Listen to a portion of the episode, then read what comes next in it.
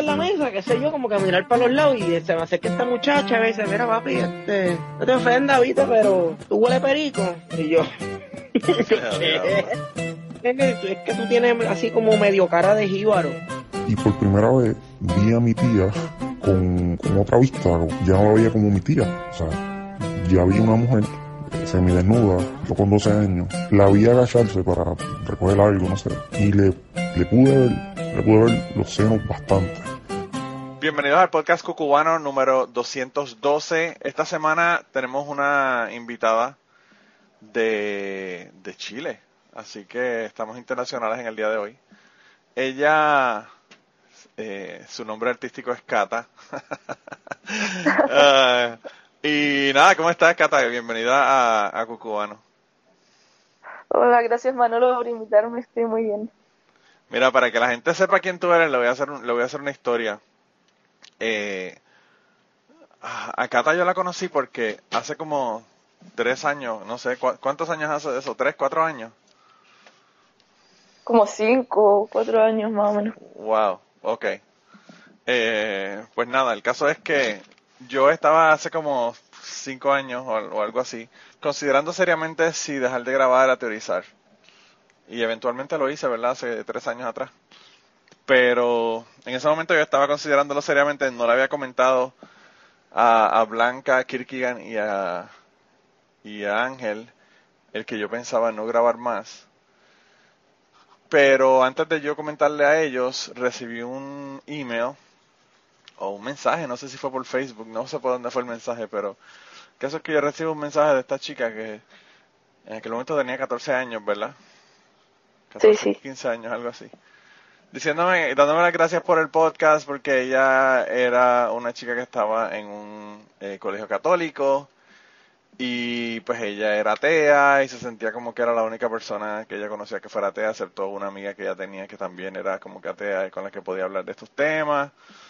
Y, y ahí me sentí tan mal de yo pensar, voy a dejar este podcast y, y me llega este mensaje, lo consideré un mensaje de, divino. de que tenía que, de que, de que tenía que seguir haciendo el podcast, ¿verdad? Y entonces, eh, pues en ese momento, yo lo comenté, ¿verdad? Y una, un troll cristiano que nosotros teníamos en aquel momento, que nosotros en, en le decimos el innombrable, porque no queremos ni mencionarlo, ¿verdad? Él se llama Michael, pero en aquel momento le decíamos el innombrable. Michael empezó a decir que no, que, que eso eran mentiras mías, que, que eso tiene que haber sido alguien eh, cogiéndome de pendejo, básicamente. Porque aparentemente él fue a tu profile y vio y vio tus preferencias musicales y no sí, pensó que y películas. claro y, y, no pensó que una chica de 14 años podía ser educada me imagino que él estaba juzgando por su condición verdad y claro. y pensó esto tiene que ser un, un, un hombre y tiene que ser un hombre pedófilo y tiene que ser o sea una cosa como que él se hizo una película en su cabeza y entonces a mí me molestó tanto porque yo pues había hablado contigo y, y sabía que no eras un hombre, ¿verdad? Y entonces yo dije, pues déjame invitarla al, al podcast Aterrizar. Y, y, y, ese podcast Aterrizar donde tú estuviste, que se perdió en, en el éter, nunca salió, pero no salió, vamos a ponerlo de esa manera. Eh, sí, claro. Tú empezaste a grabar con nosotros y como, qué sé yo, 45 minutos, una hora después de haber comenzado el podcast, quizás te pusiste a pensar y dijiste, wow, eh, si yo, si esto sale a la luz pública y se enteran en mi colegio, probablemente me, me expulsen del colegio católico, ¿verdad? Y eso totalmente entendible, ¿verdad? Sí, que en ese tiempo creo que casi nadie sabía y tengo un abuelo que es diácono. Entonces, Oh, wow.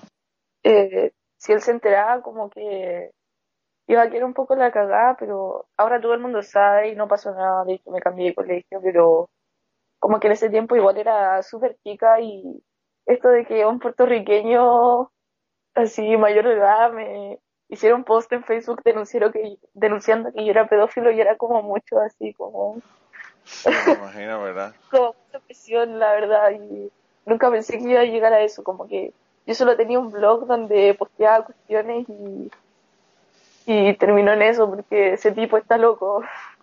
No, por cierto, todavía, todavía él tiene su blog. No le voy a dar promoción aquí.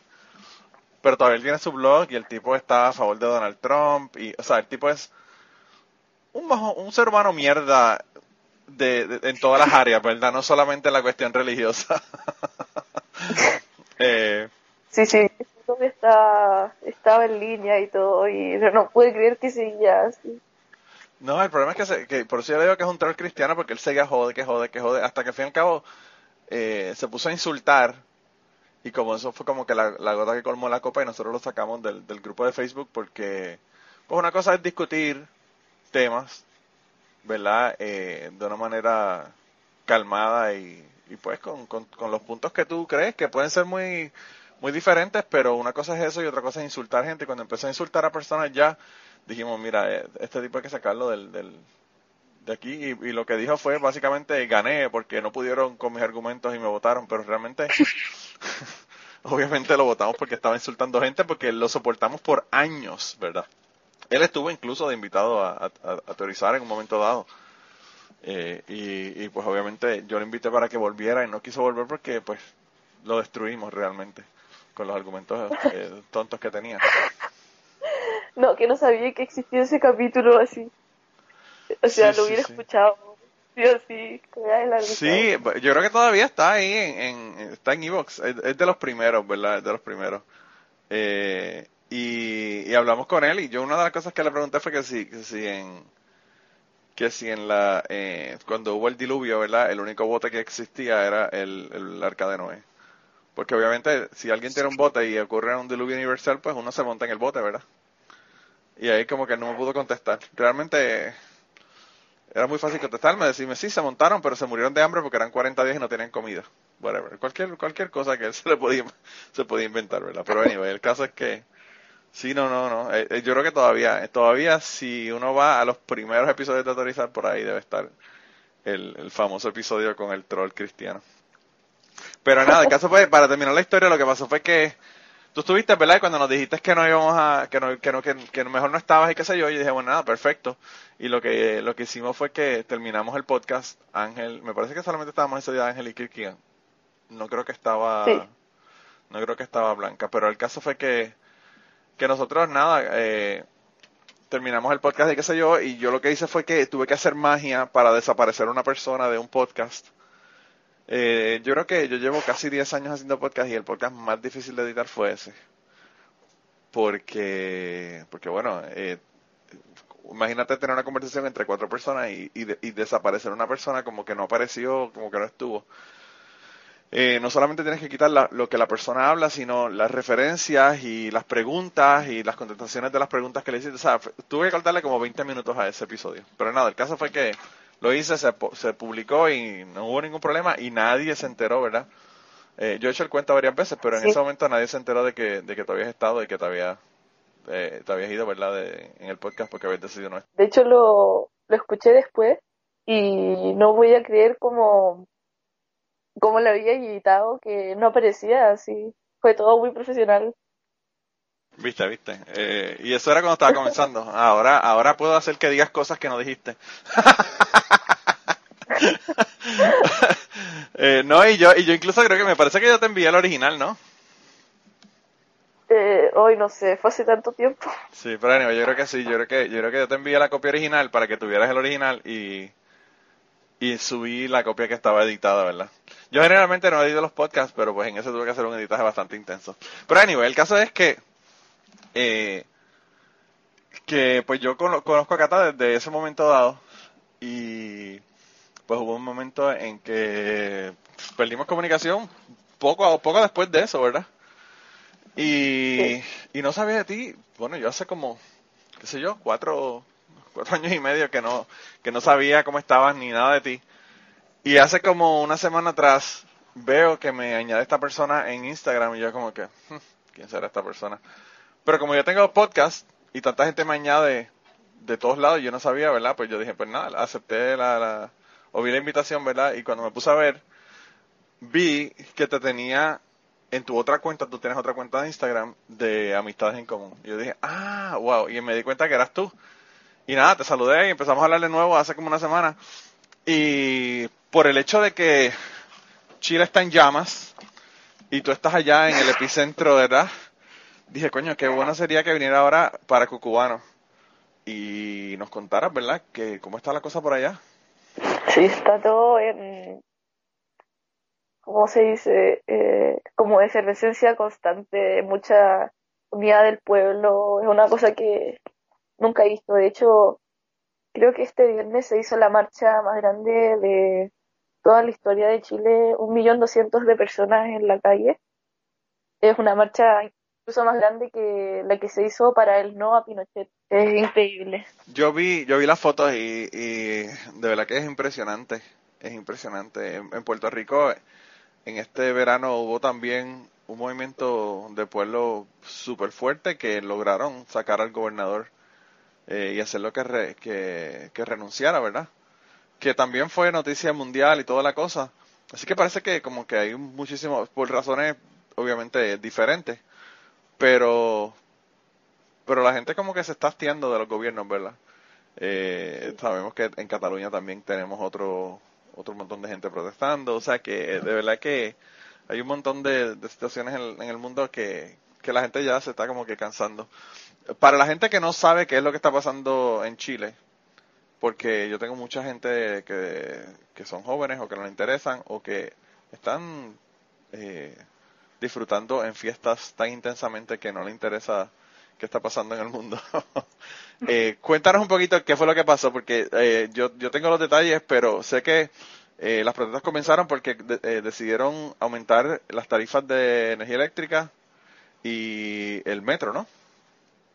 Sí. Eh, mira, lo que pasó fue que subieron 30 pesos el metro. no sé cuánto será en... bueno, no sé cuánto es en dólares, pero el pasaje ahora cuesta de metro cuesta como un dólar 20 centavos. Eh, y lo que pasa es que eso fue porque subieron las tarifas de la luz y todo. Sí. Y mucha gente, eh, eso ahora va a costar como 30% del sueldo mínimo. Solo en transporte. Y Wow. para la gente de clase media, por ejemplo, eh, que no sea estudiante o adulto mayor, no hay ningún subsidio para el metro o la micro. Y eh, ¿cómo se llama esto? Eh, el ministro, un ministro eh, dijo que la gente se levantara más temprano para pagar menos tarifa, Wow. eh, lo que obviamente para la gente en buen chileno fue un pichuleo, Sí. porque eh, un pichuleo en la cara porque ellos obviamente no toman, no toman el metro en su vida, no saben cómo el sistema de transporte. Eh, que más Probablemente, encima, probablemente el- tienen choferes que le guían, ni siquiera tienen que, que, que conducir su auto. O sea, Sí, de hecho, lo- los parlamentarios en Chile son los que tienen el sueldo más alto de todo el mundo. wow. Eh, ganan más de 20 veces el sueldo mínimo. Em, el sueldo mínimo acá son como un poco más de 400 dólares. Y mucha gente gana. O sea, mira, todo el país gana menos de 500 eh, 500 mil pesos. Eh, no sé cómo traducirlo a dólares, pero Bueno, para, Eh, para que tengamos la idea de lo del cambio, son 727 pesos chilenos, son un dólar de los Estados Unidos. Sí. Y bueno, lo que pasó ahí fue que dijeron, eh, ya no podemos dejar que pase esto, eh, porque ya hace mucho tiempo nos llevan, el sistema de transporte es pésimo, lo único que funciona es el metro, y de la alza del pasaje ni siquiera iba para el metro, que iba para eh, las empresas de buses, que son eh, privadas, y esas funcionan terrible, entonces la gente dijo, ya, vamos a evadir Oh, wow. pacíficamente. Entonces entraron a las estaciones de metro y evadían el pasaje nomás. Y eso duró como dos días y fue de las estaciones más concurridas. Eh, y obviamente llegaron los carabineros, los, los policías. Y, y ahí empezó la represión y todo. Y esto fue escalando eh, hasta que el viernes, eh, porque también, bueno, hubo destrozos en las estaciones de metro. Por ejemplo, eh, rompieron torniquetes, eh, televisiones, etcétera, y el viernes eh, ya declararon estado de emergencia y empezó a haber represión mal así los, los carabineros pegando con lumas a los estudiantes, deteniendo gente y todo. Y el sábado ya empezó toque de queda. Y la gente se sorprendió mucho porque eh, en realidad mucha gente tiene el trauma de la dictadura y ver como eh, tanques en la calle, tanquetas, eh, es muy impresionante la verdad. Y toque de queda empezó como a las 10. Y hubo gente que incluso en toque de queda seguía protestando y tengo un amigo que se fue, que lo detuvieron y Oh, wow. bueno, sí, eh, y llevamos en toque de queda seis días de seguidos. Pues sí, estamos grabando esto, para la gente que nos está escuchando, estamos grabando esto el 27. Eh, Sí. y, y bueno, va a salir como en semana y media o algo así. Eh, que semana y Eh, media es un mundo, ¿verdad? En, en, en el sentido de protestas y qué puede, qué puede pasar, pero bueno, eh, ya tenía el otro, el otro episodio, eh, el otro episodio puesto. Este, este episodio, para que tengas idea, eh, va a salir el, en noviembre, primera, primera semana de noviembre. Sí. Eh, que- Ayer ya no, ayer ya no hubo toque de queda, eso sí. Em, pero lo que pasa, ¿por qué seguían las protestas y por qué seguían los toques de queda? El primer día que hubo toque de, de queda, em, Piñera, el presidente, habló en la tele y habló mucho y no dijo nada. em, y creo que el segundo día dijo que estábamos en guerra y eh, que estábamos en un estado de guerra, no sé qué, y llegó un militar así super high, high up y le dijo como no estamos en guerra, y estaba hablando como que todo está en contexto. de guerra. Él estará en guerra, pero, pero la, la gente no está en guerra ni, ni los militares, ¿verdad?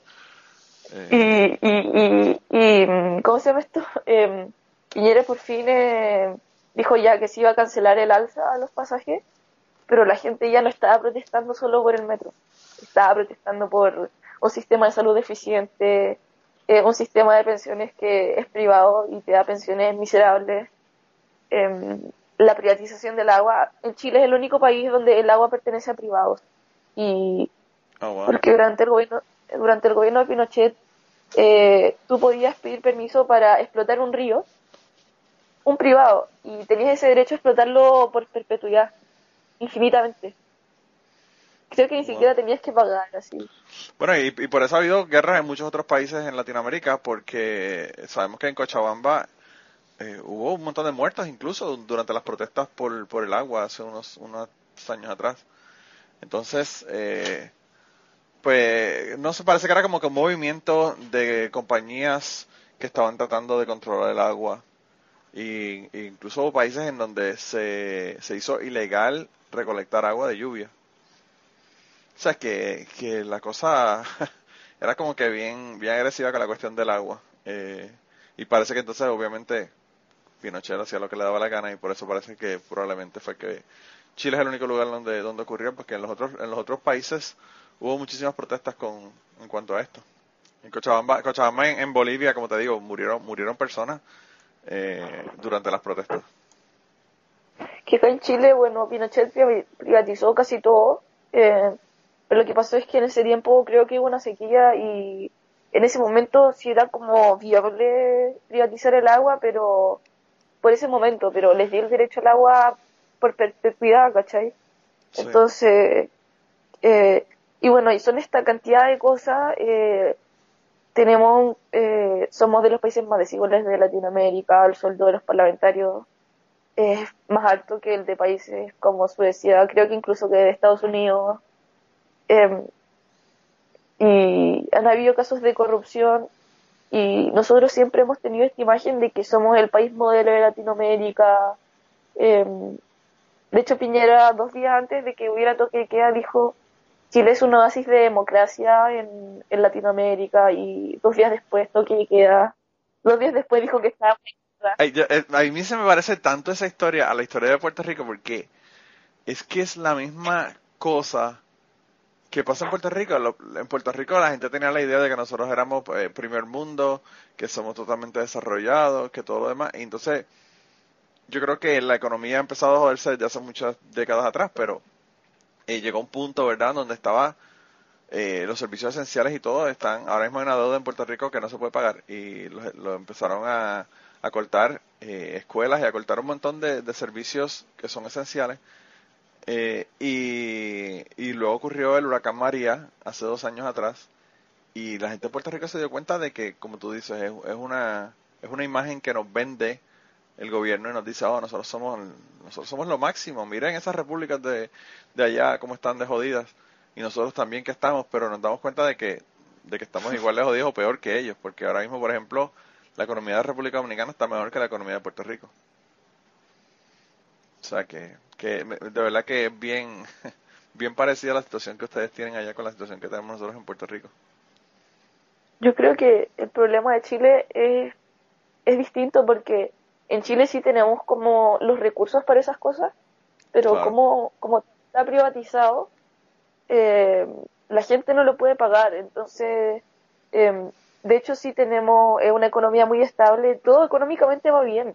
Eh, de hecho, eh, somos de los países que reciben más inmigrantes, han llegado muchos venezolanos, colombianos, dominicanos, eh, porque la gente se quiere venir a vivir acá, porque hay un estándar de vida mejor que en otros países, pero Sí. todo está privatizado, todo es muy caro y el Estado no te ayuda. O sea, imagínate un sistema de pensiones que no es del Estado, es de una empresa privada que hace inversiones con tu sueldo, hace inversiones en la, en, en la bolsa y hay distintos grupos de riesgo eh, de- eh, dependiendo de las inversiones. O sea, si estás en un, fondo eh, de pensiones que eh, es de más riesgo, puedes perder tu dinero como para la pensión. Entonces, eh, es, como acá se implementó el, el neoliberalismo en todo su esplendor y, y la gente hace rato que no quiere esto y nos siguen metiendo el neoliberalismo, los tratados eh, y, y al final somos como un experimento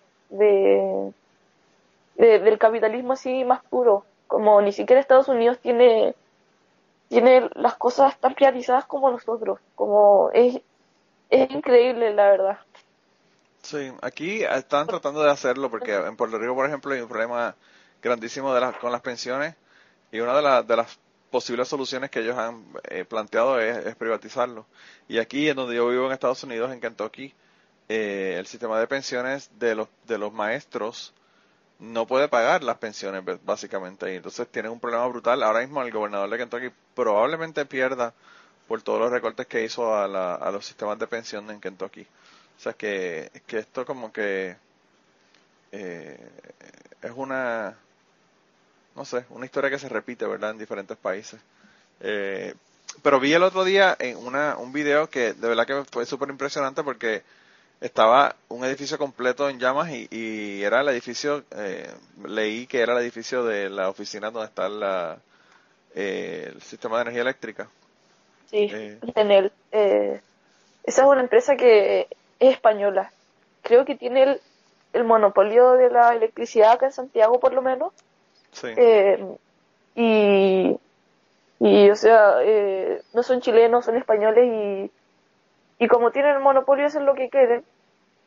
Eh, Y lo que pasa con ese edificio es que todavía no se sabe si fue un montaje o no, porque eh, dijeron que tiraron como una bomba molotov o algo, a un dispositivo incendiario, pero fue a las escaleras del onceavo piso. Y eso es bien No. poco probable. Sí. no se sabe si, si fue la misma empresa la que quemó el edificio como para que les dieran eh, el seguro o todavía o para dejar en mal la marcha porque eso fue eh, fue el día antes del primer toque de queda Eh, todavía no había toque de queda eh, y es indignante la verdad todo Y la pregunta que yo tenía sobre la cuestión del edificio, el edificio completo era de la, de la compañía de, de energía eléctrica.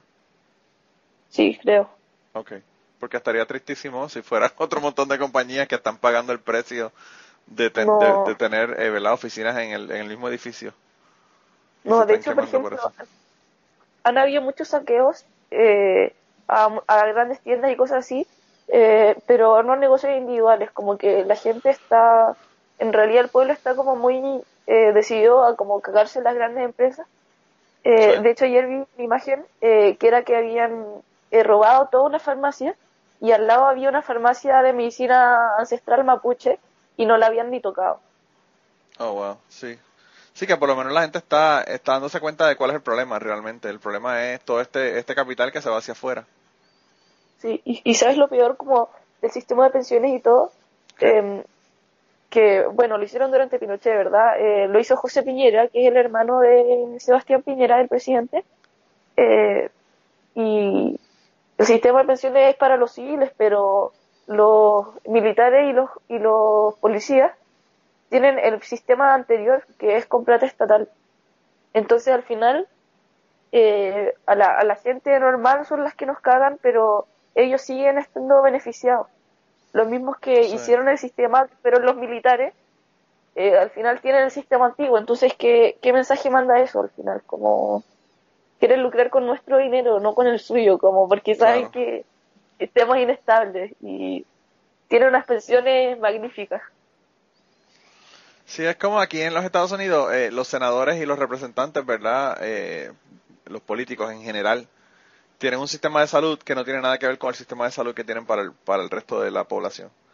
Entonces ellos deciden que, oh no, que esto no se puede, no se puede dar servicio de salud, eh, lo que llaman aquí single payer, que, que básicamente que el gobierno eh, negocia con estas compañías para escoger una y, y cubre, ¿verdad?, los servicios de salud de la gente. Eh, pero a ellos no les importa porque pues ellos tienen un sistema de salud que, que no tiene nada que ver con el, con el que tiene el pueblo. Entonces es como tú dices, eh, hay que tener cojones para uno decir, no, no, ustedes están bien, pero si estuviéramos bien realmente ellos tendrían el sistema si- de salud, ellos tendrían el sistema, el, mismo sistema de pensiones, o sea que es como que una doble vara, ¿verdad? Sí, la verdad es que los parlamentarios, toda esta gente vive, vive en otro mundo. Y yo, por ejemplo, soy de clase alta, pero eh, esos parlamentarios y todo eh, viven otro nivel, o sea, están totalmente desconectados con lo que pasa. Creen que, creen que todos los que protestan son comunistas y no se han dado, y muchos ahora se están tratando de aprovechar de ganar puntos políticos yendo a las protestas y todo. Y todos los manifestantes han, han así rechazado todo, toda intervención política de senadores, diputados. Como que este, este es un movimiento de la gente, no, no tiene nada que ver con política, con partidos políticos. Eh, todo Chile está unido para crear un, un futuro mejor, la verdad. Y eh, he visto mucha gente de tercera edad y todo que agradece a los jóvenes por estar manifestando porque al final se están están ganando cosas para todo Chile. Y y no sé me parece algo igual han habido muchos destrozos han habido cosas malas pero pero la verdad que esto igual me da mucha esperanza porque el pueblo chileno eh, muchas veces pasaba algo y, y protestábamos pero pero no dejábamos la cagada como que nunca nos escuchaban pero ahora ahora en realidad estamos haciendo un cambio y y, ahora el gobierno es el que ahora el gobierno es el que tiene que ceder no somos nosotros Claro. Yo, eh, yo vi esa misma, esa misma tendencia en, en las protestas que hubo en Puerto Rico en el verano porque la mayor parte de la gente eran, eran jóvenes, ¿verdad? Los que estaban haciendo esto y yo comentaba en un podcast, un saludo a la gente del podcast Plan de Contingencia que estuve con ellos en Puerto Rico y yo le decía que yo lo veía y me sentía súper orgulloso de tanta mierda que se habla de los millennials y de, y de la gente joven, ¿verdad? Y s- son ellos los que están logrando estos cambios. Pero también yo pienso que la razón es porque son los que los que más jodidos están, ¿verdad? Y los que más tienen que preocuparse por el futuro. Eh, tú tienes una persona de, qué sé yo, un diputado de 60 años, no le importa un carajo porque no solamente él está bien, sino que se va a morir pronto y su familia va a estar bien porque ellos tienen dinero, ¿verdad? O sea, que a ellos no le preocupa, no le preocupa a la gente. Y yo pienso que las nuevas generaciones son las que realmente más, más jodidas han estado con esto por el asunto de que de que son los que no tienen trabajo, son los que tienen un salario mínimo mm, eh, por debajo del resto de la gente, son los que aún yendo a la universidad y consiguiendo un título universitario no pueden conseguir trabajos. O sea, eh, son las personas que están eh, peor. Y entonces, pues, eh, e- este grupo realmente es el que se está movilizando para cambiar las cosas, porque si no, el futuro que van a tener va a estar malísimo. Entonces, eh, de verdad que, que es de admirar, ¿verdad? Porque pues muchos de nosotros que somos un poco más viejos, como yo, eh, no sé si es porque estábamos entre ese proceso de transición de cuando las cosas estaban más o menos bien a ahora que están que no están bien. O, o no sé o, pienso que fuimos quizá la última generación en la que tú podías obtener un grado universitario y tener un buen trabajo y trabajar toda tu vida en eso y eh, no sé yo pienso que, que que de verdad que es alentador el hecho de que de que la gente esté despierta. Ahora mismo por ejemplo tú eres súper joven y de la manera que tú hablas y la manera de, de cómo estás informada de qué es lo que está pasando, eh, es algo que yo en mi generación no veía. La gente de mi generación le importaba un carajo la política, lo que estaba pasando, eh, los problemas de la cuestión de la economía. Eh, lo único que le importaba a ellos era dónde vamos a ir a beber el jueves. Y, pues yo pienso que, que ha habido un cambio, un cambio bien drástico de mi generación a tu generación. Sí, sobre todo acá, bueno, acá en Chile pasa eso que tú dices que eh, era difícil entrar a la universidad, pero los que entraban a la universidad tenían garantizado un sueldo. Y ahora con todo lo que es flexibilidad laboral y todo, está bien difícil conseguir un trabajo estable, eh, que no te despiden por cualquier cosa. Cada vez los sindicatos tienen menos fuerza, es más difícil formar sindicatos. Eh, todos los servicios están eh, terciarizando, eh, el subcontrato, subcontrato ya está en todas partes, incluso cosas sin contrato como muchos jóvenes que trabajan en, en Rappi, Uber, eh, que es una manera fácil de ganar plata, pero al final no, no hay seguridad laboral. Es que el problema de mi generación es que sentimos que no hay garantías de nada, porque decimos ya, vamos a la universidad, salimos y, y qué pasa si no estamos en las dos mejores universidades de Chile, no tenemos no tenemos dónde trabajar, como, ¿qué vamos a hacer? La gente está entrando a la universidad con la mentalidad de que lo más probable es que no trabajen en eso que estudió.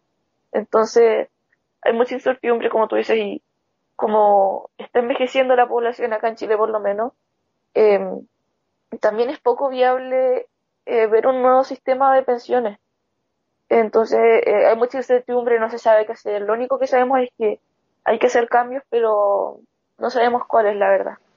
Bueno, y ya en unos segundos continuamos con la conversación del día de hoy y las historias que nos están contando, pero quería eh, pedirles un favor. Lo más importante que les voy a pedir es que compartan este podcast, compartan en sus redes sociales, vayan a iTunes, déjenos un review si quieren para que las personas nos puedan encontrar en iTunes. Y si además de eso te gusta nuestro podcast, te gusta lo que hacemos y quieres apoyarnos, pues yo creo que la mejor forma de apoyarnos es ir a patreon.com slash cucubano y allí puedes hacer una donación ya sea mensual o de una sola vez para contribuir al podcast y tener acceso a un montón de contenido que no está en el podcast regular.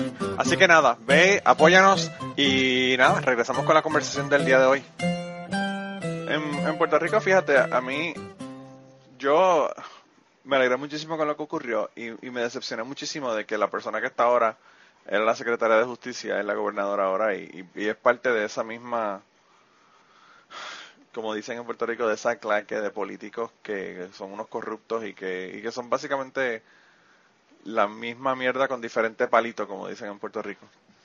Eh, pero, sin embargo, eh, me, me parece, me parece una, algo bueno el hecho de que se están haciendo eh, asambleas de pueblo, donde la gente se reúne y, y, deciden, no solamente con cuestiones políticas, sino con cuestiones ambientales y otro montón de decisiones, ¿verdad?, que, que afectan al pueblo.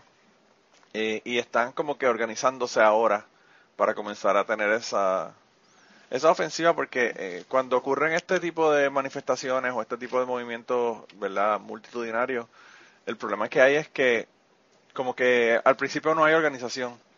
Eh, todo el mundo está protestando por un aspecto específico, pero pues no hay líder, no hay nada, y pues eso hace que como que se haga más difícil el, el poder crear un plan y llevarlo a cabo, ¿verdad? Y luego de que las cosas como que se estabilizan un poco es que la gente puede puede sentarse a discutir y hablar y ver qué rumbos que van a tomar. Y pues yo espero que eso ocurra en Chile, eh, eh, como, como, ¿verdad? como está ocurriendo en Puerto Rico. Y entonces, ahora ustedes están con toque de queda. ¿A qué hora es el toque de queda? ¿Cómo, cómo, es, el, cómo es el asunto con el, el Eh, toque de queda? Mira, día, varía igual de día a día. Eh, por suerte ayer no hubo. Y yo creo que ya no va a haber más, por lo menos en Santiago. El primer toque de queda fue como a las 9. Eh, han habido toque de queda a las 10 también. Y el más temprano fue a las 7 de la tarde. Eh, Wow. y sí, eh, y los negocios estaban cerrando, o sea, los que estaban abiertos cerraban como a las 2. Eh, la gente, eh, era, eh, era la misma imagen que, que yo tuve cuando fue el terremoto del 2010, de gente haciendo cola en supermercado, eh, comprando todo lo que podían, eh, así como casi que si viniera la- el apocalipsis, toda la gente acaparando comida porque no tenía incertidumbre de lo que iba a pasar. Y bueno, más encima salió un, au- un supuesto audio de la, de la primera dama eh, diciendo que, que iban a tener que racionar la comida, o sea, le estaba hablando una amiga, este audio se Wow. filtró, no sé si es real o no, pero la gente escuchó eso y fue como, se fue a comprar, eh, yo fui a una estación de servicio como a un, a un combi y, y no había nada, había un helado y Gatorade y no había pan, no había nada. La gente está, estaba muy asustada, sobre todo acá arriba, eh, que la gente no va a protestar y ve las noticias y, y se asusta nomás. Y en las noticias lo único que, que muestran son las cosas malas, los saqueos. Han mentido mucho por la tele, de hecho organizaron una marcha para ir afuera de los canales de televisión porque todos mienten, como que están ya, ya todos ya, ya nadie le cree a nadie y, y muchos periodistas salían a decir que solo le creyeran a la prensa oficial y todos están pasando eso por la raja, como, Yo creo que eh, eh, es más, es más, eh, es más claro no recibir las informaciones de, de los, de, Facebook y de Twitter y de los videos y las cosas que la gente están poniendo ahí que en las noticias. Eh, en Puerto Rico yo recibía la mayor parte de las noticias a través de, de estos. De Twitter y de otros, de, de otros eh, sistemas de estos, de social media. Porque, pues las noticias obviamente te dan la cuestión eh, oficial, pero no te, para empezar, son más lentas que, que tú, ¿verdad? Estar en Twitter y ver videos de qué es lo que está ocurriendo en ese momento. Pero además de eso, pues también tienen como que una, una línea editorial que es bien específica a veces de, de, los canales, eh, que son casi políticos partidistas, ¿verdad? Eh, pero, pero sí, eh, entonces eh, el toque de queda lo anuncian todos los días, o sea, cada día te dicen hoy va a haber toque de queda o no va a haber toque de queda. Eh, sí, lo anuncian creo que todos los días como a las 4 eh, y ahí dicen qué hora va a ser, eh, porque no solo hay toque de queda en Santiago, hay toques de queda en otras regiones Sí. y, em, y sí, lo avisan ahí y avisan a, a qué hora se va a levantar, por ejemplo, y algunos días se levanta a las 6, otros a las 5. Eh, pero yo estoy optimista que ya no va a haber más toques de queda porque eso es la verdad que es que cuando sacaron a los militares a la calle fue que la gente se puso más violenta porque eh, es que es una imagen muy fuerte para el chileno, incluso aunque no, no haya vivido en la dictadura, eh, uno, uno ve eso y, y yo en realidad me imagino a Pinochet al tiro, 11 de septiembre, entonces eh, es una mala imagen al final, eh, porque Sí, sí, sí. Vimos una dictadura militar por 17 años y esas son imágenes que no que están en el inconsciente colectivo, ¿no? Y evoca, evoca unas, como tú dices, unas imágenes eh, que, que causan eh, PTSD, ¿verdad? Post Traumatic Stress Disorder. La gente, no sé, le dan como que flashback a, a cómo eran las cosas antes. Y, y quizá por eso la gente entró en pánico, ¿verdad? Porque hace, yo creo que desde Pinochet no ocurrían protestas de esta índole ya, a esta magnitud. Eh, o sea, sí ocurrieron, pero eh, como en los 80 y de hecho ahí fue cuando se empezó a implementar más el toque de queda y también al final de su gobierno, pero la gente igual iba a protestar. Eh, están ocupando muchos métodos que se ocuparon en la editora, por ejemplo, el cacerolazo, Sí. eh, que es como la gente no podía salir de su casa, hace cacerolazo desde su jardín y están todos los vecinos haciendo cacerolazo. Eh, pero sí hubo protestas durante Pinochet, pero hubo mucha represión y, mucha gente detenida y bueno, fue terrible. Yo obviamente no lo viví, pero, pero es que las consecuencias de, su dictadura siguen estando hoy. De hecho, nuestra, nuestra constitución eh, fue redactada durante Pinochet y eh, el tipo que la hizo yo lo considero un genio, eh, aunque encuentro que su pensamiento político es vil y maquiavélico, pero hizo la constitución de tal manera que es casi imposible cambiarla. Entonces, eh, seguimos con, con esas cosas de neoliberalismo que están en nuestra constitución y, y no lo podemos cambiar. Y, eso también es parte de las protestas de la gente y por eso todo está privatizado el agua. Al final muchas cosas radican en, en eso y, y que muchas cosas no están a manos de, de extranjeros y, y, los chilenos sienten que no tenemos injerencia en nuestro en nuestro propio país también. Eh, y que todo esto es el legado de, de Pinochet Sí, sí, eh, eh, de verdad que es una cuestión bien, bien delicada. Eh, yo de verdad que espero que la cosa se resuelva, se resuelva pronto. Eh, la otra cosa que te iba a preguntar es, eh, en cuanto a operación del gobierno, en cuanto a escuelas, en cuanto a universidades, ¿siguen operando? ¿Están paralizadas? ¿Cómo es el, cómo es el asunto en esa, en esa parte?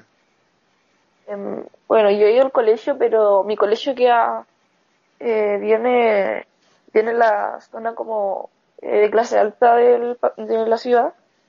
Y acá no, no han pasado muchas cosas, entonces lo abrieron, pero por ejemplo todas las universidades que quedan en el centro, eh, los liceos del centro y todo, eh, han decidido no abrir porque lo que pasa es que los estudiantes eh, de acá Chile, eh, universitarios, muchos saben cómo hacer bombas molotov, eh, están muy instruidos en esto. Entonces, eh, también tienen como miedo de que, de que se tomen las universidades o que pasen cosas así. Entonces, no han habido clases, eh, incluso en universidades de por acá arriba, pero eh, yo creo que esta semana se va a ir normalizando. La gente sí tiene que ir a trabajar. Los únicos que no han ido a trabajar son como los, los que trabajan en mall o grandes tiendas por miedo a saqueos y cosas así, pero eh, eh, las universidades, lo que pasa es que las universidades, eh, acá los estudiantes, todos van, muchos van a protestar y, y saben tácticas de protesta y, y cómo hacer un molotov y es un legado que tenemos desde, desde la, desde las marchas estudiantiles. Entonces, eh, en realidad los estudiantes son los que son los que más saben hacer esto y, y los políticos lo saben al final. Sí, aparte de que yo pienso, yo pienso que, que el asunto de la cuestión de las universidades es que ellos pueden abrir y creer que van a poder dar clases, pero si los estudiantes están protestando, nadie va a ir a las clases, entonces ¿para qué van a abrir? Y hay universidades que, que bueno, es que acá en Chile es muy común que se vayan a paro. Eh, y hay universidades que han pasado meses en paro, no ahora, pero eh, generalmente las que son eh, universidades públicas que son buenas aquí y eh, los estudiantes, eh, por ejemplo, el año pasado hubo un paro feminista eh, que no sé si duró un mes, eh, pero que fue en muchas universidades y se tomaron las universidades y, no dejaban que hicieran clases, porque acá se toman la facultad y, por ejemplo, no dejan que los alumnos vayan a clase y ahí la universidad no, no puede hacer nada, creo. Entonces, eh, pierden clases y también pasó ahora no solo con las universidades, el colegio más emblemático de Chile, el Instituto Nacional, donde es el mejor liceo de Chile, eh, han estudiado muchos presidentes de la República y todo, eh, se fue a paro y entraron las fuerzas policiales, hubo molotov, hubo bombas lacrimógenas, eh, imagínate que están los alumnos ahí haciendo clase y los policías en el techo, eh, imágenes de estudiantes así saliendo porque tiraron bombas lacrimógenas. Eh, yo no sabía, pero en muchos países las bombas lacrimógenas están prohibidas. Y acá en Chile es lo más común estar en una universidad y que tiren bombas lacrimógenas afuera. En Puerto Rico me imagino que no están prohibidas porque los policías lo utilizaron en el verano pasado. Incluso eh, eh, tiraron una y le rompió el cristal trasero de un, de un auto que estaba estacionado y el carro se quemó completo. Eh, así que, que sí, hubo, hubo, hubo daños que a veces la policía tuvo, hizo más daños que las mismas personas que estaban protestando.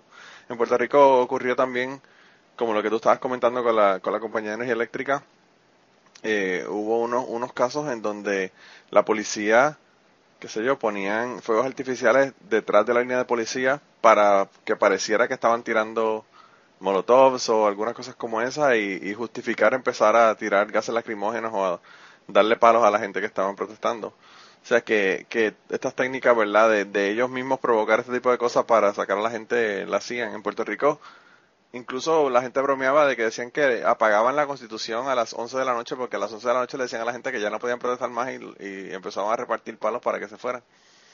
Eh, y obviamente la constitución en Puerto Rico dice que tú puedes protestar eh, siempre, siempre cuando sea de manera pacífica, puedes protestar en donde quiera y como quiera.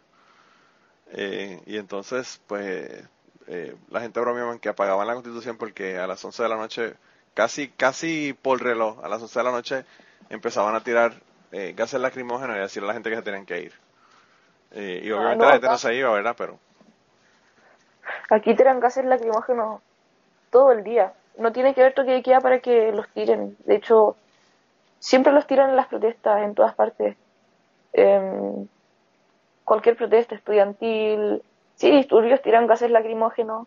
Tienen eh, autos que se llaman zorrillos que tiran eh, así gases fétidos también. ah, sí, los, eh, los vi. Vi, vi Eh, unos cuantos videos en donde estaban los, donde vi los carros estos. Los zorrillos, me encanta, me encanta que el, el nombre, de verdad que eh, la gente, la gente es súper creativa con la cuestión de los nombres. Otro que es un, es un- el que se llama guanaco que tira chorros de agua Sí, eh, agua también eh, A presión. así eh, y las tiran y bueno es agua que obviamente no es potable ni nada. Y hace hace unos años en unas protestas estudiantiles eh, le tiraron a un a un estudiante esta cuestión directamente y se murió. Eh, y sí la, Y la presión, la presión del agua que sale de eso es brutal, o sea, eh, eso básicamente te tumba, es lo, es lo que hace, porque es, o sea, es una presión Pero bastante acá- fuerte. Acá la verdad hace muchos años, desde que yo tengo memoria, las bombas lacrimógenas y todos estos eh, autos son, son pan de cada día en las protestas. O sea, a mí no me, a mí no me sorprende la verdad que pasen estas cosas. Lo que sí me sorprendió fue que salieran los militares, eh, pero aún así como que no, no hacen nada y todo. Y lo otro que pasa es que algo muy importante también que no dije es que están todos los policías ahí en, en las protestas y todo, y la gente eh, en sus viviendas, en, sus en sus casas, en sus comunidades, eh, no tienen protección tampoco de la policía. Entonces, eh, la gente se empezó a preocupar porque decían, ya saquearon los supermercados, eh, los próximos somos nosotros, porque Sí. obviamente van a haber del- delincuentes que, que se aprovechen de esta situación.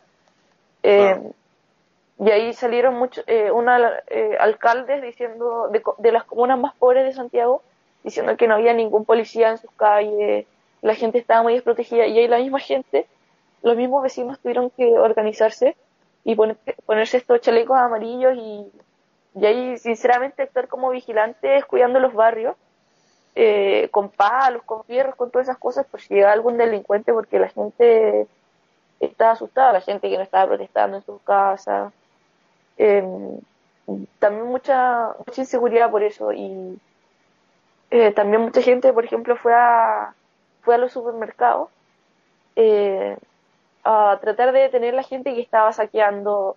Hay muchos videos de, de protestantes que ven gente que tiene cosas saqueadas del supermercado y, y los putean y, y tiran lo que robó al fuego. Entonces, como que también por parte de los manifestantes eh, hay este concepto de que de que ya a lo mejor saquear, pero ya robarse una televisión eh, es pura codicia y no tiene nada que ver con el movimiento al final. Eh, es Y- solo gente le- que se Y le daña la imagen a, a- a una, a una protesta que de otra manera tiene una, una razón muy válida de ser, ¿verdad? Sí, y eh, muchos Paco encubiertos. Eh, Paco es como le decimos a los policías acá, respectivamente. em, eh, han estado encubiertos y, y hay videos de video imágenes de, de los mismos pacos que están que están saqueando supermercados y, y en realidad también pacos encubiertos que se hacen pasar por manifestantes bueno, eso es un clásico también. Sí eso, ocurre, eso, sí, eso ocurre acá también. Aquí, aquí incluso eh, habían personas que lo estaban poniendo en Facebook y diciendo, eh, este tipo es un encubierto y, como que desenmascarándolo, ¿verdad? Para que la gente si los veían en las protestas supieran que eran encubiertos y tenían cámaras de video, y tenían fotos, estaban sacando fotos y haciendo carpeteo de quiénes eran los que estaban protestando y todo lo demás. Sí, eh, que igual eh, los jóvenes chilenos eh, saben cómo protestar desde, desde hace 10 años, o sea, en, en la universidad se juntan y enseñan tácticas esas cosas. Y bueno, pasó un poco lo mismo con el movimiento estudiantil eh, de hace 10 años o más que los jóvenes se organizaron para cambiar el sistema de educación, que también es pésimo, es muy desigual. Y fíjate que los líderes de esos movimientos ahora están en el Congreso y, y la gente pensaba que, que iban a hacer otra cosa y al final son lo mismo que, que todo. O sea, Eh, los dirigentes de ahí, jóvenes idealistas y todo, eh, muchas están, por ejemplo, militando para el Partido Comunista, que acá es nefasto.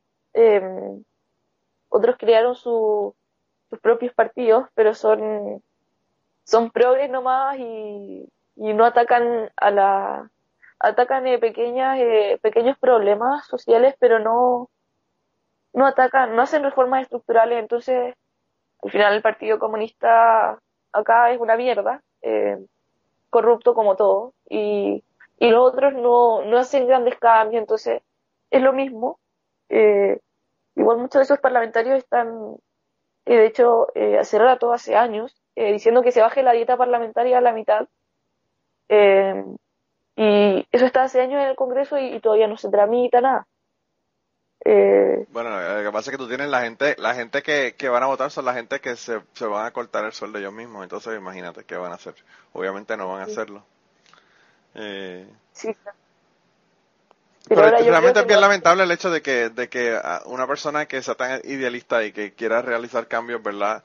Le pongan una faja de billetes en la cara y, y, cambie de opinión enseguida, ¿verdad? Y se, y, se, me, se mezcla en toda esta corrupción que, que está aparentemente rampante, ¿verdad? Yo creo que el problema es que se afiliaron con el Partido Comunista. Eh, no lo digo porque sea comunista, sino que es un partido tradicional acá en Chile. Y los partidos tradicionales están todos coludidos, todos reciben financiación ilegal, muchos. Y el Partido Comunista y el Socialista, por ejemplo, el Partido Socialista acá eh, hubo una comuna de Santiago que tenían relación con el narcotráfico, entonces eh, en realidad ningún partido se salva y, y es bien feo, la verdad, porque ellos se creen los defensores del pueblo, creen que hablan por el pueblo y, el pueblo le está diciendo nadie habla por mí, yo hablo por mí. No necesitamos partidos políticos para solucionar esto al final. Están chatos de la política tradicional. Sí, yo creo que en el caso, por ejemplo, de Puerto Rico, la gente se dio cuenta de que estaban solos cuando ocurrió el huracán y tuvieron que ellos mismos resolver sus propios problemas porque el gobierno no hizo nada. Entonces, eh, de ahí fue como que se dieron cuenta de que, de que con el gobierno no se puede contar para nada. Ni siquiera, ni siquiera en una situación de vida o muerte, luego de un huracán, uno puede contar con el gobierno. Entonces ahí fue que el, pueblo dijo, bueno, vamos a tener que hacer las cosas nosotros mismos porque pues, si no nos morimos, básicamente. Eh, y pues allá parece que también ocurre lo mismo. En Puerto Rico los partidos de mayoría son iguales, son igual de corruptos los dos, no importa cuál esté en el gobierno. La gente piensa que hace una diferencia, pero es, la misma mierda. Porque se han estado intercambiando eh, el poder por los últimos 30, 40 años en Puerto Rico y las cosas han ido empeorando cada vez peor con uno con el otro. O sea que, que realmente es la misma cosa. Eh, son, son dos brazos totalmente corruptos que, lo que hacen es robarle al pueblo. Aunque la plata en la política al final mata todos los ideales y, y por eso estoy en contra de que les paguen tantos sueldos porque al final no, no conocen la realidad del chileno. con esos sueldos, viven en otra realidad, incluso los mismos eh, diputados que son socialistas o comunistas tienen a su hijo en colegios privados y ellos hablan de, están en contra de los colegios privados, entonces eh, o están en los colegios de elite que valen millones de pesos al mes. Eh, entonces, todos al final son hipócritas eh, y, no importa el partido político al final. Es, todo lo mismo, excepto algunos pocos. Eh, pero generalmente esos ya tenían plata de antes, entonces. Sí. Sí, de verdad que. Eh, yo creo que la parte más difícil es lograr sacar a toda esa gente porque. Pues es la mayoría. Entonces uno tendría como que. Eh, borrar y empezar desde cero, ¿verdad? Eh, porque pues no, no, no, se puede quedar nadie. Ahora mismo, mira, como te digo, el, la gobernadora de Puerto Rico es del, del mismo grupo de, de corruptos y de, y, y de gentuza que, que están en el mismo partido. O sea que realmente ahora mismo, luego de haber sacado el gobernador, prácticamente Puerto Rico está con la misma mierda eh, dirigiendo el país. O sea que, pues, no sé, yo de verdad que se, pienso que es un problema que es bien difícil de uno poder resolverlo. Eh, y si, y si como tú dices, los jóvenes, que son los que tienen estos ideales y que uno piensa que van a hacer el cambio, cuando entran se convierten en más de lo mismo, pues de verdad que no sé cómo se va a resolver ese problema. Eh, no sé. Pero mira, ya estamos casi llegando al final y, y quería terminarle una nota un poco más, más alegre, ¿verdad? Eh, yo estoy seguro que, que Ángel, Blanca y Kirkian, si no te pregunto sobre ti, me van a matar. Y nada, quiero saber cómo estás, qué estás haciendo, qué piensas estudiar. Eh, cuéntame de ti. Ya, eh, estoy terminando el colegio. Eh, me queda como una semana eh, Oh, de clase. Sí. em, bueno, quiero estudiar literatura eh, inglesa. Em, acá en, no sé si acá en Chile o en Alemania, em, pero, pero sí, la verdad es que desde chica me gusta mucho escribir y leer. Bueno, por algo Michael pensó que, que yo era un hombre de mediana edad. con tendencias pedófilas. Con tendencias pedófilas. Ay, Dios mío, sí. Tú sabes que yo pensé, yo pensé, yo pensé eh, mandarle un mensaje y decirle, ah, mira, checate este episodio, ¿verdad? Ahora, ¿verdad? Para que supiera, ¿verdad? Mira, si lo haces, eh, si lo haces yo, yo estoy totalmente a favor de eso, porque Sí, pero yo pienso que mejor lo dejo bruto. que después, de, después de todos estos años así, eh, que se dé cuenta de su error, o sea, no, no importa, pero... El problema o sea, es que él no se da cuenta de su error. Él sigue insistiendo y dice, diablo, Manolo consiguió una impostora para que se hiciera pasar por Cata. él no, me va a creer. no. Él, él, con lo conspiranoico y, y retrasado mental que es, probablemente esa, esa va a ser su hipótesis. Yo conseguí una impostora para que hablara, eh, eh, una impostora con acento chileno para que hablara y diera que eras tú. Eh, Pues, no vale la pena. No, sí, claro. em, A, a veces Bueno, yo creo no. que el innombrable es mejor dejarlo innombrado para que no aparezca y, y empiece a trolear de nuevo. eh, sí, no, estoy súper bien. eh, Pero entonces, bueno, eh, eh, a mí lo que yo no entiendo es, ¿tú piensas estudiar literatura inglesa o en Alemania o en Chile? ¿Por qué no te vas a Sí. Londres? ¿Por qué? ¿Por qué no te vas a Londres, un lugar donde hablen inglés? Es muy caro. Eh, Ah. es que Alemania, bueno, Alemania porque tú tienes familia allá, ¿no? Eh, no, eh, pero soy un poco alemán y estoy tratando de sacar la nacionalidad también. Eh, lo veo bien difícil, eh, pero, pero sí, incluso si la nacionalidad me podría ir a estudiar allá y es mucho más barato eh, que Londres. Es más caro que acá, pero en realidad las universidades de allá son otra cosa y yo lo que quiero es tener un ambiente universitario real, como que sea una universidad, muchas universidades acá en Chile son privadas, yo quiero ir a una pública, pero no es un ambiente de universidad, es eh, mucha gente que piensa igual o eh, yo quiero estudiar a fondo, quiero, de hecho yo, yo en lo que quiero trabajar después quiero ser académica, entonces em, quiero en realidad profundizar mucho. Eh, me encanta estudiar a mí, me encanta leer. Eh, y Alemania, bueno, yo siento una conexión muy, muy grande con Alemania, la verdad. Eh, no tengo familiares de ahí, eh, o sea, ancestros míos sí, pero em, como, no sé si conoces, conoces a Richard Wagner, eh, el compositor alemán Sí, de ópera. sí.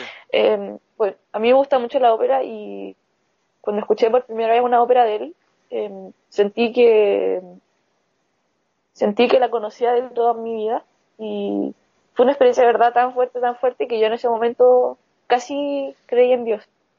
Porque fue una wea así muy divina, no sé cómo explicarlo, pero eh, y de ahí como que siento mucha conexión con Alemania eh, y me dicen que puede ser porque tengo ancestros de ahí y que em, como algunas generaciones después se quieren volver a su país de origen, por así decirlo. Sí, Y yo siento esa conexión em, con la música, con Wagner, con la literatura alemana, em, el, el lenguaje, todo. Eh, se me ha hecho difícil aprenderlo, pero he hablado con alemanes, me dicen que me siento muy bueno y, y he estudiado sola. Nunca he tenido un profesor de alemán. Eh, Oh, wow. y, y sí, em, en realidad todas mi, también ha sido una forma muy buena de em, motivarme a estudiar, de terminar el colegio bien eh, y hacer mi mayor esfuerzo, que al final es apuntar eh, hacia algo más grande. Lo que me pasa mucho con Chile es que siento que Chile es como un pueblo intelectualmente.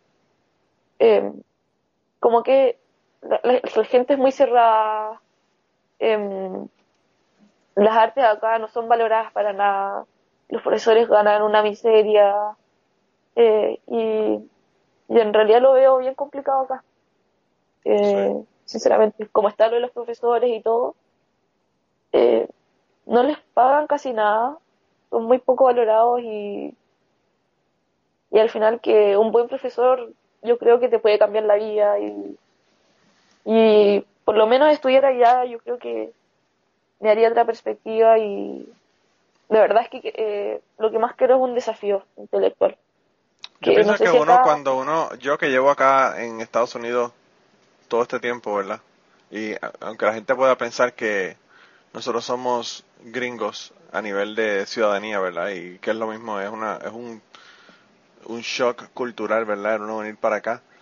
Pero yo pienso que el uno irse del país de uno y mirarlo desde afuera le da otra perspectiva que a veces es casi imposible uno tenerla viviendo dentro del país y no habiendo estado fuera del país. Entonces, eh, yo pienso que no solamente eh, te va a ayudar, ¿verdad? Obviamente porque vas a conocer otros países, porque vas a tener quizás menos, mejores profesores o lo que fuera allá estudiando en, en, en Alemania, pero encima de eso también poda- puedes ver las cosas desde afuera y quizás tener una mejor perspectiva de qué es lo que está ocurriendo.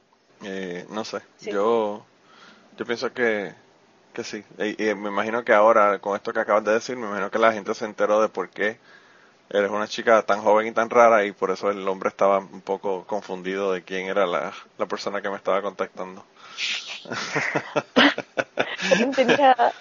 en ese momento tenía 14 años y solo hice ese blog porque quería desahogarme y ustedes lo terminaron promocionando y él lo leyó y, y verdad que para mí ahora, eh, mirando para atrás, es un halago eh, lo que hizo el innombrable porque dijo, su escritura y su pensamiento es tan bueno que puede ser un hombre de mediana edad, así que Claro.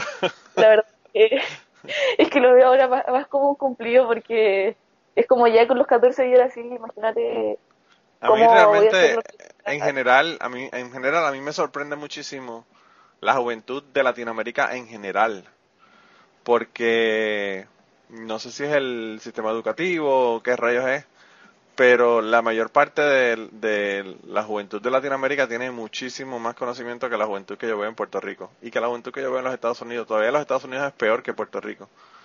Eh, la manera que se expresan, la manera que conocen lo que está ocurriendo en su país, la manera que tienen la cuestión de la educación, de la literatura. Eh, no sé, yo pienso que debe ser porque la educación es mejor, aunque en, en, en tu caso tú estuviste en colegios, ¿verdad?, que fueron privados, pero, pero pienso que, no sé, que tú hablas con una persona promedio de Latinoamérica y tiene muchísimo más conocimiento que una persona promedio en Puerto Rico o en Estados Unidos. Y pues en, Eh, en tu caso, si te gusta leer, yo pienso que eso es como que tener tremendo asset porque pues uno aprende mucho leyendo, ¿verdad? Yo, bueno, hubo una alumna de intercambio acá de Estados Unidos eh, en mi casa eh, y la, la verdad que me sorprendió. eh, yo tenía esta idea de que los gringos no eran tontos, pero que al final piensan que Estados Unidos es el centro del mundo. Sí, Y, y la verdad es que mi hermana fue para Estados Unidos de intercambio también. Le preguntaron si aquí en Chile había hamburguesas, si había internet, si había agua potable. Sí. Eh, y la verdad es que preguntar eso no, no sé si me ofende, pero ves el nivel de desconexión de ellos. Y yo creo que uno sabe más de su país porque desde que uno es chico, todas las películas que uno ve son gringas, eh, todos los referentes, muchos son gringos, y ellos solo se miran el ombligo al final. Eh, sí, eso es lo que siento. Y la experiencia con la que conocí a esta chica, que no era tonta, pero uno ve lo que le pasa en el colegio y, y al final, como son el centro del mundo, solo les tienen que pasar de ellos. En cambio, a nosotros nos pasan historia de Chile. Pero esto es el currículum para todos los chilenos, no es de colegios privados. De hecho, mi colegio tiene el mismo currículum que el Ministerio de Educación, que es historia de Chile, historia universal, eh, globalización, etcétera sí. y al final te haces una idea de, de lo que pasa en Medio Oriente, de lo que pasa en, en Estados Unidos, en, eh, de las revoluciones en Europa, todas esas cosas. Y eh, yo viendo el currículum de Estados Unidos no, no sé si tienen este esta mirada tan global. Que encuentro que es súper necesario para entender. Por ejemplo, yo lo, lo que pasa en Chile ahora eh, no es la primera vez que pasa, ya ha pasado antes, ya ha pasado en otros países y, y es importante ver el como el curso de la historia, porque si no se va repitiendo. Y Sí, yo pienso que, que, yo pienso que en el caso de los Estados Unidos, eh, lo que ocurre es que ellos creen que ellos son el mundo y el resto es estacionamiento y, o un lugar donde, donde traer naranjas o traer, eh, qué sé yo, eh, petróleo, ¿verdad? Pero no lo ven como, como pues lugares donde, donde tienen su civilización, su cultura, su idioma, todo, ¿verdad? Eh, ellos piensan que la única democracia en el mundo es los Estados Unidos, todo lo demás son dictaduras, o sea, es como que... eh, es socialismo. no le importa, no le importa. Eh, eh, eh, La, la, la forma más fácil de describirlo es que todo gringo que va a cualquier lugar de los, de- del mundo eh, espera que la gente le hable a ellos en inglés, aunque ese no es el idioma donde, Claro. donde ese lugar que tú vas Sí. se hable. Eh, Sí, y si eso no es ejemplo- creerse el centro del universo, yo realmente yo no sé qué puede ser. eh, a Chile eh, vienen muchos turistas extranjeros y me sorprendió la verdad que los gringos son como los únicos que hablan en inglés. Muchos turistas franceses, eh, incluso chinos, tratan de hablar en español. Y Claro. es algo que de verdad que lo agradezco porque están realmente interesados en nuestra cultura y también agradezco mucho a los gringos que han venido de turistas acá porque ha llegado a, a mucho a nuestro país. Eh, y creo que igual ha, ha habido un cambio, eh, que más veces tratan de hablar español y todo. Siento que a lo mejor las nuevas generaciones y todo no se sienten tan dueños del mundo.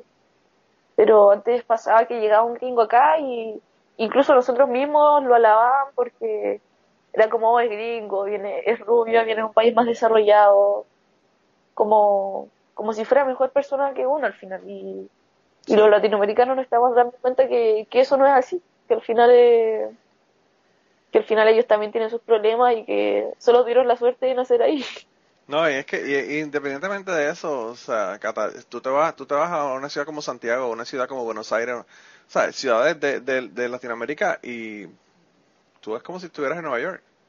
O sea, es una ciudad con, con todo lo que tiene una ciudad grande en los Estados Unidos.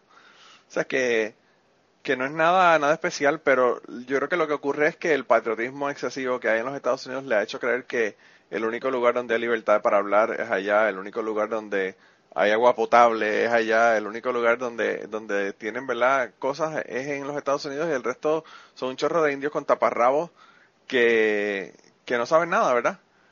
Y, Y- pues, y- y- y yo creo que es triste porque los limita realmente. Sí, piensan como pobres países que no tienen que tienen gun control y, y ellos así que tienen no sé cuántas armas, piensan que somos menos libres que ellos por por tener leyes así más estrictas con eso o Sí. piensan que son la, la, la mejor democracia y piensan que son la primera democracia también. Claro. Piensan que No saben que se lo copiaron. son- se lo copiaron.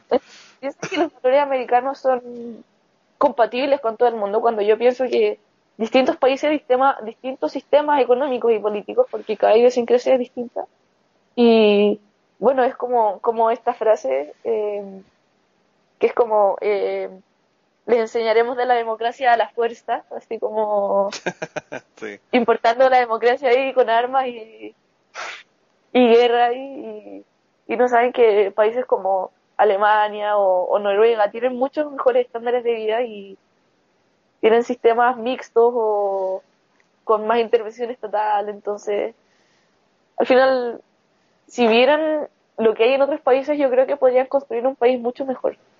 Sí, yo pienso que e- ese, ese es uno de los mayores problemas. Las personas en los Estados Unidos no viajan a otros países. Eh, yo aquí le digo a la gente, eh, me preguntan, ah, que para dónde yo debo viajar, que sí, que sí, ok. Yo le digo, mira, República Dominicana tiene uno all inclusive, que te vas allá, tienes toda la comida incluida, toda la vida incluida, unas playas hermosas. Te puedes ir, qué sé yo, a México, te puedes ir a Cancún, te puedes ir a 20 mil lugares, ¿verdad? Y, y la gente como que, ay, no, pero tú sabes. Ellos lo que quieren es que tú le digas Florida o le digas Puerto Rico porque es parte de los Estados Unidos o las Islas Vírgenes, pero no quieren visitar otros países porque incluso eh, tienen hasta miedo de que puede, pueden quedarse allá o puede haber una revolución o qué sé yo, no sé las ideas que la gente le meten aquí en la cabeza. Yo tengo, Sí. bueno, yo creo que ya estamos terminando, te voy, a, te voy a hacer un cuento para completar. El otro día estaba hablando con un compañero de trabajo, ¿verdad? Y él me estaba hablando de la cuestión de las armas. Y yo le dije que yo, eh, la cuestión de las armas, a mí me parece que es un problema de actitud, no un problema de armas, porque pues aquí las tratan como si fuera, como si fueran juguetes, ¿verdad? Como si fuera, eh, no sé, no las ven como, como algo que puede matar a una persona. Y, y yo le estaba diciendo que, pero que yo entiendo que, que en Puerto Rico, por ejemplo, las armas están mucho más restringidas que aquí en los Estados Unidos y la criminalidad, la criminalidad está muchísimo más alta que aquí en los Estados Unidos.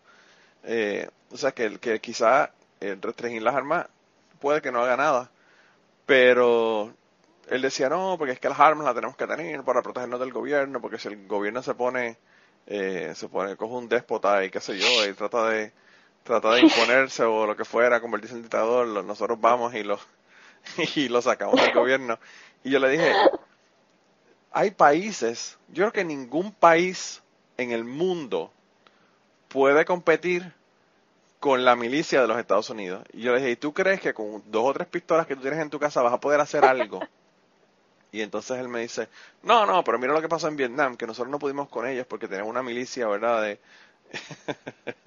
y yo, lo último que le dije fue, pues nada, quédate, quédate con tu sabanita, tú sabes, la, la, la, las sábanas o, la, o, la, o el security blanket, como dicen, el safety blanket. Quédate con tu safety blanket de la, de la, de la, de tus armas y, y créete el cuento de que si, si decide haber una, qué sé yo, el, el, el como pasó allá en, en, en Chile, que la milicia fueron los primeros que se fueron con la dictadura y, y fueron los que hicieron el, el, el golpe de Estado, ¿verdad? Eh, No, y de hecho, en un país que en un país que su última revolución fue en 1776 Sí, el Claro. pueblo obviamente no está capacitado para luchar o sea yo creo que los latinoamericanos sí somos capaces de, de tumbar un, gobierno Eh, si tenemos la dedicación yo creo que lo podemos hacer pero porque tenemos experiencia hemos sufrido dictaduras y tenemos guerrillas eh, pero ellos no o sea a lo mejor ya les gusta como eh, disparar su- sus pistolas en el backyard, pero pero de ahí a, enfrentarse al, al gobierno y máximo a la milicia de Estados Unidos. Pero esa es la idea. Es- yo Eso pienso que eso es una excusa que te dan para ellos decir que van a tener las armas. Ellos tienen armas porque les Además es gustan. como sí, eso es como algo de Alex Jones, que, que- algo que Alex Jones diría así como Wow. Alex Jones es tan famoso que lo conocen los chilenos. no, no, no, es yo sé mucho de política de Estados Unidos, pero de hecho es- yo creo que sé más de política de Estados Unidos que de mi propio país, porque me parece ya otro nivel de estupidez que, que acá en Chile no, acá en Chile hay corrupción, pero las estupideces de, de los republicanos acá, acá no hay. Sí, yo, yo pienso que, que la diferencia entre los dictadores que hacen golpes de Estado y los dictadores de los Estados Unidos es que el dictador de los Estados Unidos lo acaban de elegir, ¿verdad? Yo pienso que ese, ese cabrón de Donald Trump no se va a querer ir cuando, lo, cuando pierda las elecciones. Así que yo creo que ahí van a, van a tener que ver que, que los dictadores de ellos los eligen el pueblo. Bueno, igual Evo Morales ahí está bien. sí, son, son muchos, ¿verdad? Son muchos. Mira, mira Maduro. Eh, oh, sí. No, no sabes la cantidad de venezolanos que han llegado aquí. Eh, yo vi un reportaje, eh, eh, no sé si fue, fue, un reportaje como o un documental pequeño, corto, eh, en donde, donde vi la cantidad y el problema que estaban teniendo. No sé si fue radioambulante, en un podcast, no sé dónde fue, pero sé que, que escuché algo sobre eso y aparentemente son muchísimos, muchísimos eh, venezolanos que están yendo para allá. Acá en Chile somos 17 millones y en total en el país y creo que han llegado un millón de venezolanos.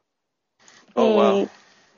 y la verdad es que eh, yo no lo encuentro malo, de hecho encuentro que han enriquecido mucho nuestro país eh, porque nosotros los chilenos somos más fríos, la verdad, y ellos son más caribeños y todo.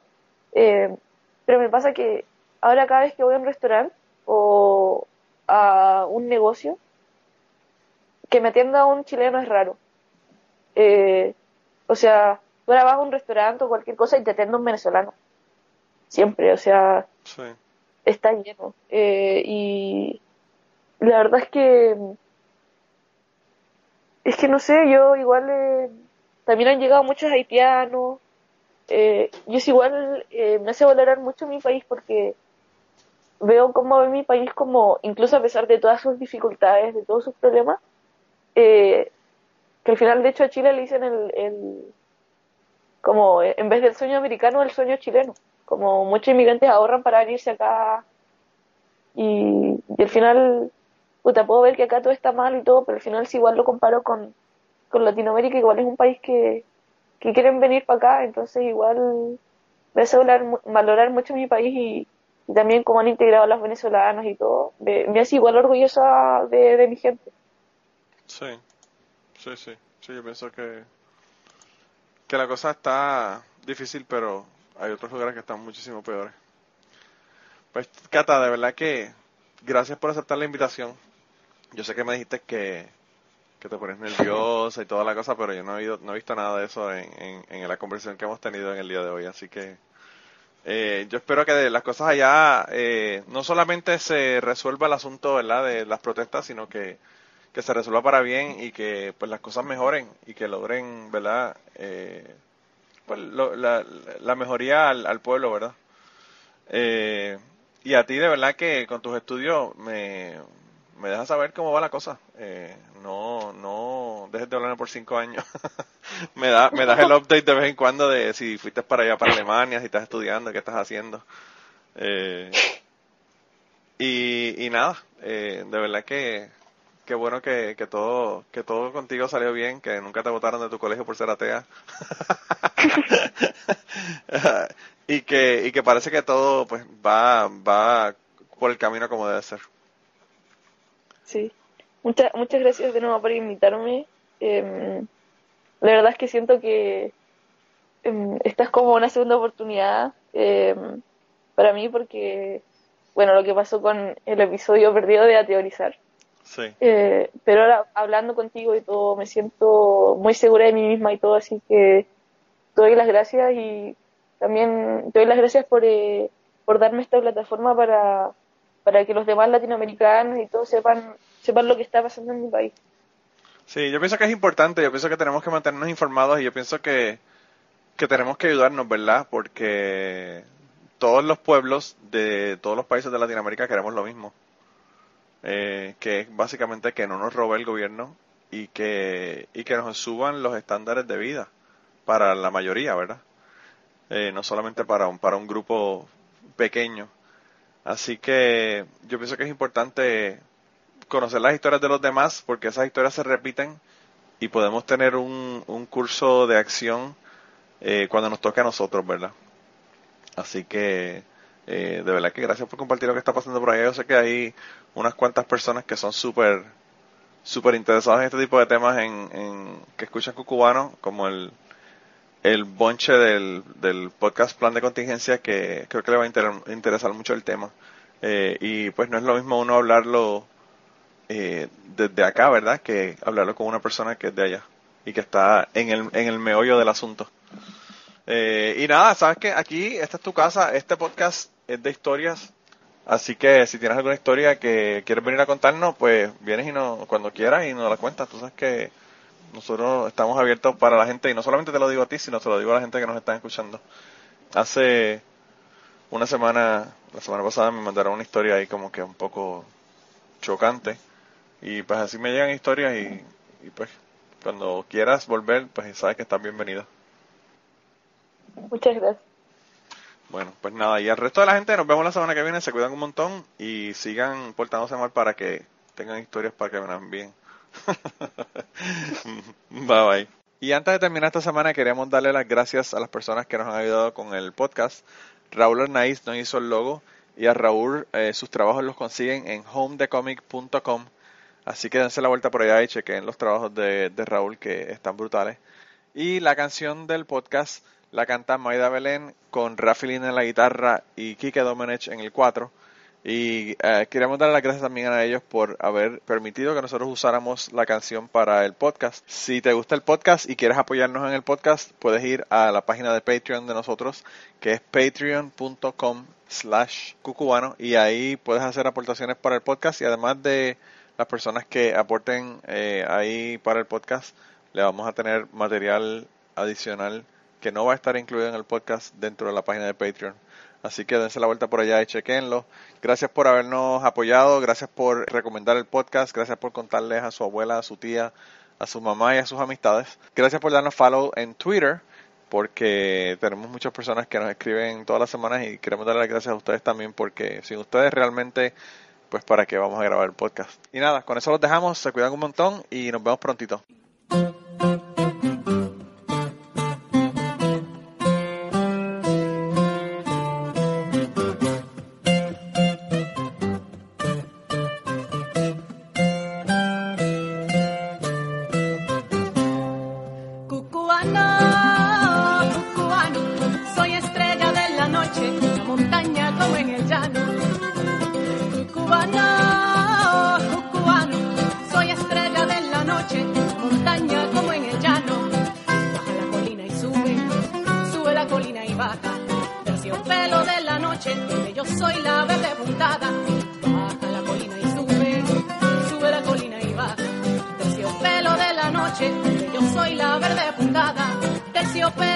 noche, yo soy la verde.